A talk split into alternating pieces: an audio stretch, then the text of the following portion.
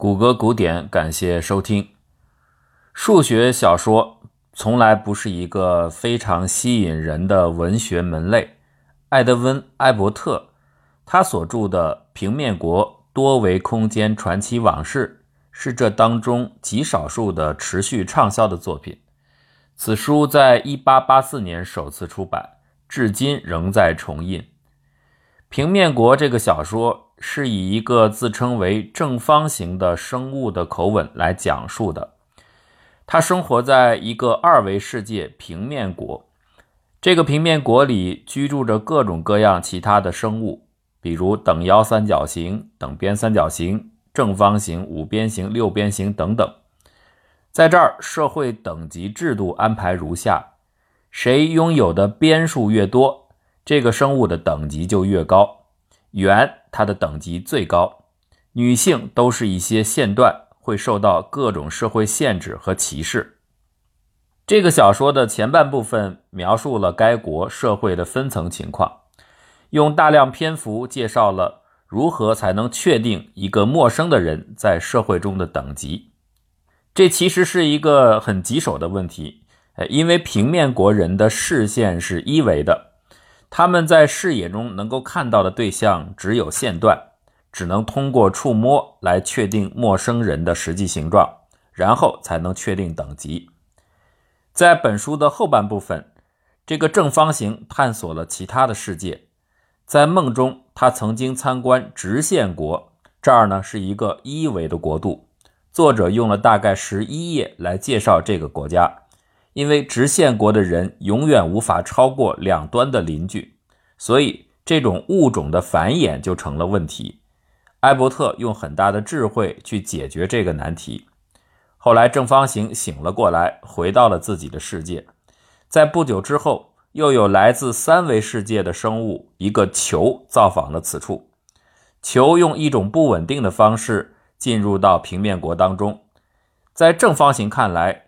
球只是一个神秘的，一会儿变大，一会儿变小的圆。这个球呢，就嵌入到平面国所在的空间。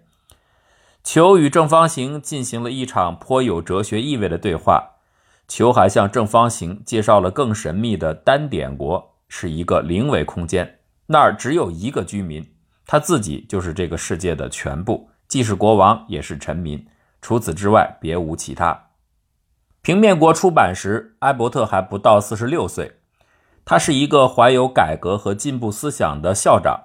这部小说其实是在间接而温和地讽刺当时的社会情形。自平面国出版以来的一百多年间，此书吸引了无数读者的关注，激发了人们的想象力。这部作品后面还有一系列的著作和故事作为补充与续集。零维空间、一维空间、二三维空间，那么为什么到这儿就要停止呢？当然就不会停止。实际上，大多数的非数学专业的人，可能是从威尔斯出版在1895年的小说《时间机器》当中第一次听到第四维这个概念的。这部小说的主人公是这样说的。据说数学家们研究的空间有三个维度，分别是长、宽、厚。这些维度可以由三个平面来决定，每个平面都和其他两个平面成为直角。但是有一些哲学人士一直在追问：为什么要特别考虑三个维度？为什么没有另一个与这三个平面都成直角的方向呢？他们甚至去尝试构造一种四维几何。要知道。一种比较深奥的理论出现之后，是需要一段时间才能够渗透进入通俗文学的。所以，如果19世纪八九十年代的文学家们已经在谈论高维空间的话，那么可以肯定，当时的职业数学家已经对这种问题思考不下几十年了。事实也的确如此，在19世纪的中上段。各地的数学家们开始产生出各种关于空间维数的原始想法。在19世纪的中后段，这些零散的想法被汇集到一起，正如德国数学家克莱因得出的下面的结论：1870年左右，n 维空间的概念成为年轻一代优秀数学家的必备知识。这样的想法究竟从何而来？在19世纪初。他们还看不到踪影，但是到了19世纪末，他们已经广为人知，甚至出现在小说中。是谁第一个想到了这种点子？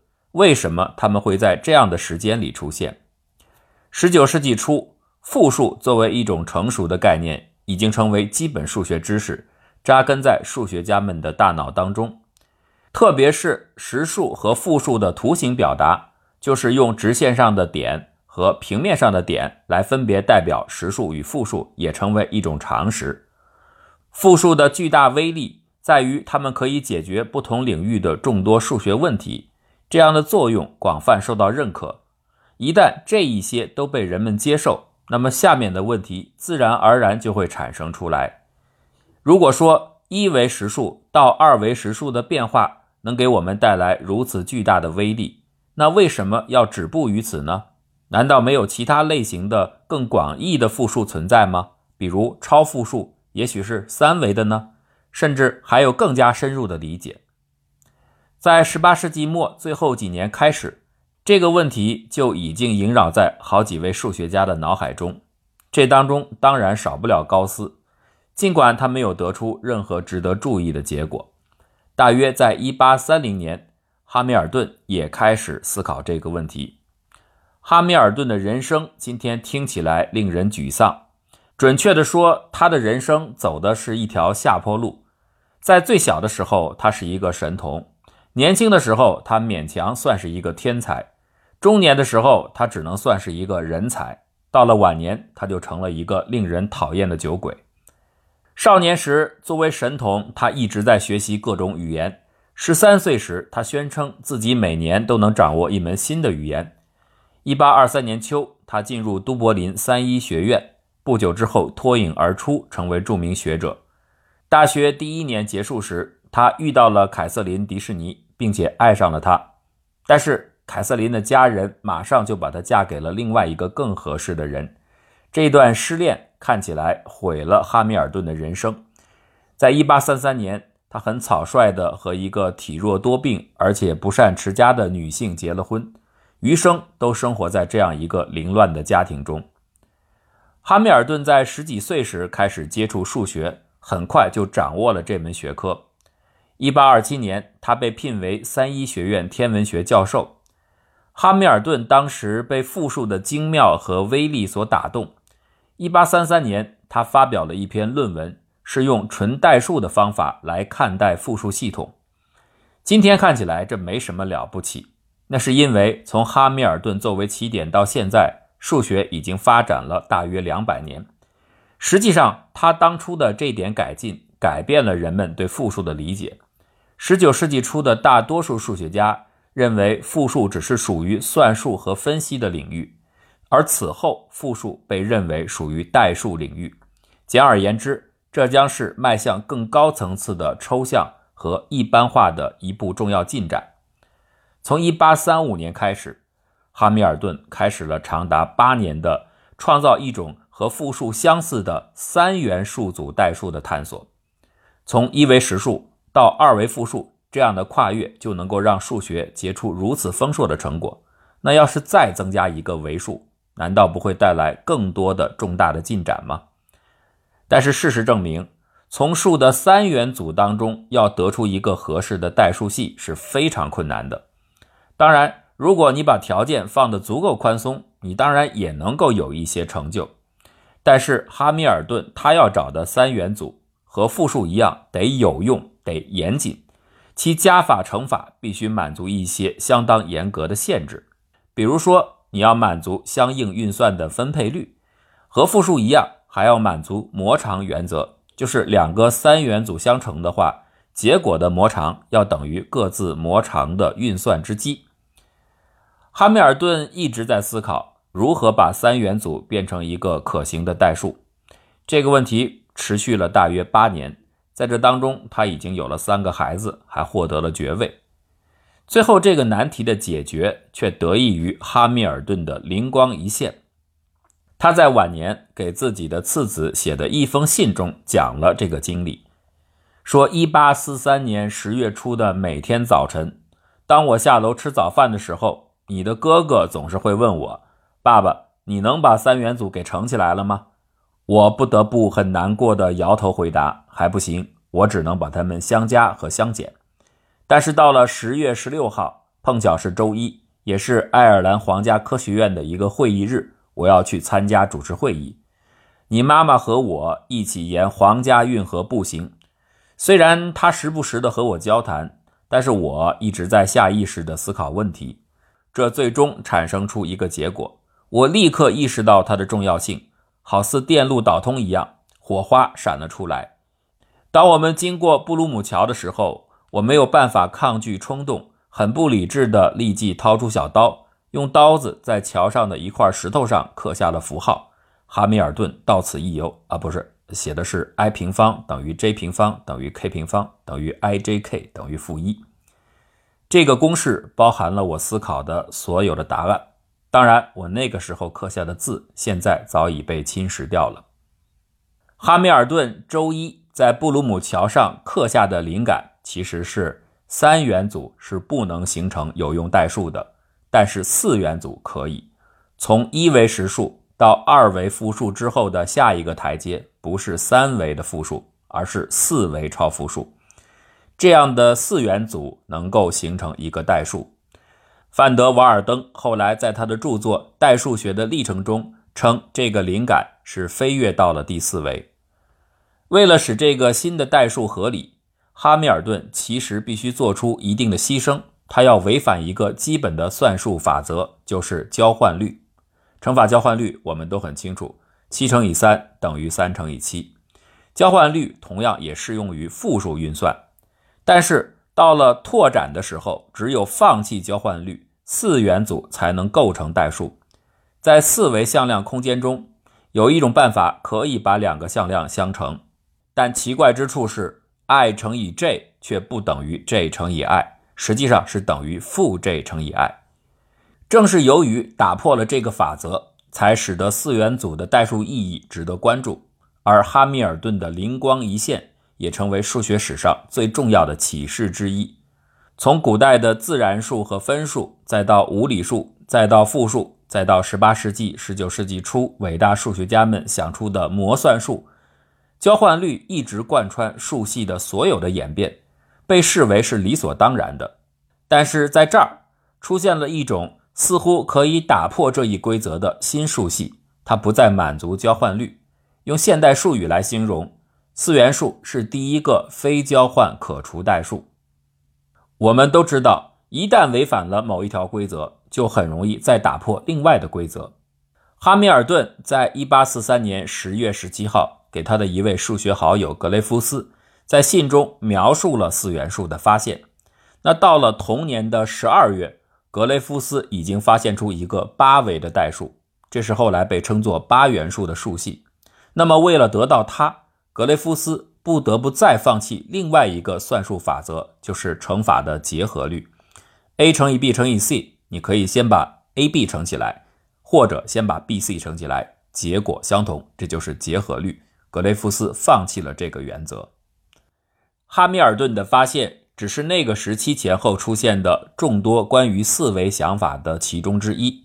在19世纪40年代，第四维、第五维、第六维以及第 n 维的观点都正在传播中。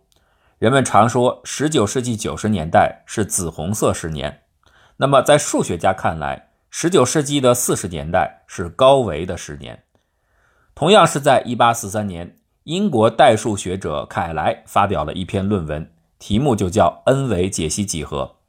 凯莱在这里谈论的是几何，但是他使用了其次坐标，这就给这篇论文增加了强烈的代数色彩。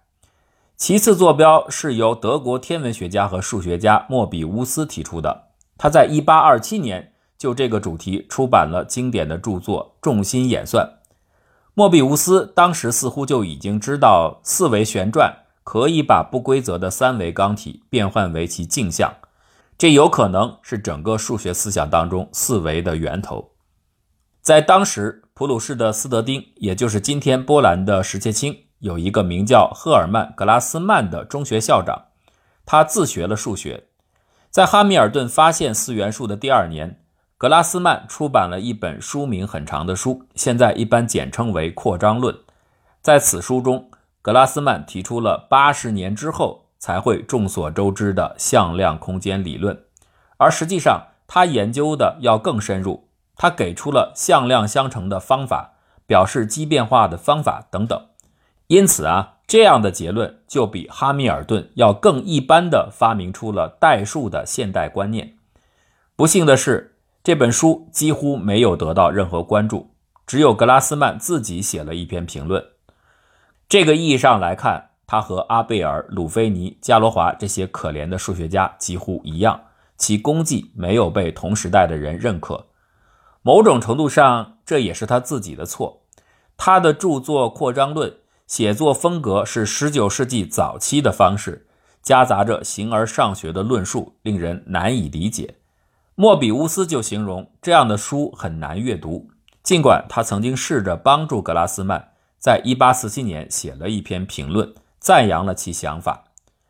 格拉斯曼尽全力宣传这本书，但是运气不好，无人理睬。法国数学家圣维南在1845年发表了一篇关于向量空间的论文，这是《扩张论》出版的第二年。他的这篇论文展示了和格拉斯曼类似的想法，不过圣维南与格拉斯曼是独立的提出自己的发现的。格拉斯曼读了这篇论文之后，把扩张论的相关段落寄给了圣维南，但是他不知道圣维南的地址，于是请法国科学家、大数学家柯西转寄。可是柯西没有转寄，反而是六年后，柯西发表了一篇论文。这篇论文极有可能源自格拉斯曼的著作。格拉斯曼后来就向法国科学院投诉。科学院成立了一个三人组成的调查委员会，看看是不是有剽窃行为。而这三人调查委员会的成员之一就是柯西本人。最终，委员会没有给出任何结论。扩张论其实也不是完全不能读。1852年，哈密尔顿就读了这本书，还在他的著作《四元素讲义》的前言中专门为格拉斯曼写了一段话，称赞扩张论的原创和杰出性。但是他强调自己发明的方法与格拉斯曼的方法是截然不同的。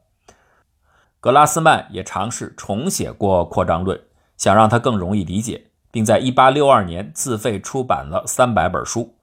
但是这个新版本的遭遇比1844年的老版本好不了多少。由于幻想破灭，格拉斯曼不再研究数学，而是转向研究自己的另外一项爱好——梵文。他把梵文经典《离句吠陀》翻译成了德语，并且有很长的注释，总共将近三千页之多。因为这项成就，他获得了德国图宾根大学授予的荣誉博士头衔。直接的源于格拉斯曼工作的第一项重大数学进展发生在1878年，而这个时候他本人已经去世一年了。当时，英国数学家克里夫德发表了一篇题为《格拉斯曼扩张代数的应用》的论文。克里夫德利用格拉斯曼的想法，把哈密尔顿的四元数推广为一系列的 n 维代数。经过证明，这些克里夫德代数可以应用在二十世纪的理论物理当中。N 维空间内的旋转及旋量的现代理论就源自于这些工作。因此啊，十九世纪四十年代。诞生出了两个全新的数学对象，只是那个时候他们还没有被人理解，发明者也没有给出他们现代的名称——向量空间和代数。即使在发展的初始阶段，这两个想法也是为数学研究创造了广阔的新机遇。在那个时期，新兴的奇怪的电学研究，这样的兴趣是催生向量思想的主要动力之一。但这并不是说物理学家们很容易接受向量的概念。到19世纪末以及以后，向量思想已经有三个思想学派。第一个学派就是哈密尔顿本人，第二个学派是由美国人吉布斯和英国人埃维塞于19世纪80年代建立的。他们把四元素的标量部分和向量部分分解开，把它们作为独立的实体来处理。创建了现代向量分析，最终得出的结果在本质上就是格拉斯曼系统。不过，吉布斯声称，在他看到格拉斯曼的著作之前，这样的想法已经就形成了。而盖维塞呢，似乎根本没有看过格拉斯曼的书。这两个人都是物理学者，不是数学家。他们有着纯数学家们反对的那种自命不凡的经验主义思想。他们只是想要对他们有用的代数。如果这意味着得拆开哈密尔顿的四元数，他们会毫不犹豫地这样做。